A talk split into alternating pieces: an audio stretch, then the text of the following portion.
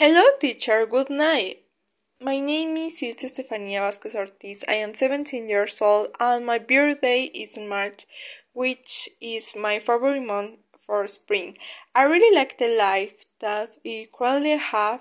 I work on weekends, study, and start at school selling sweets.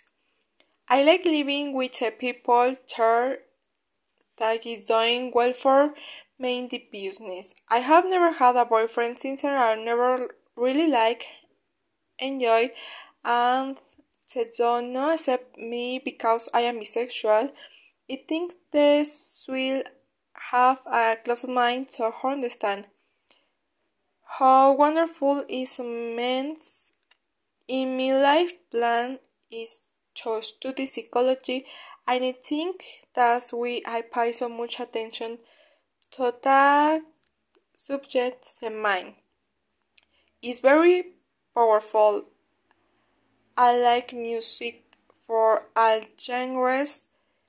On a day I can be a rock star and others a divorced lady.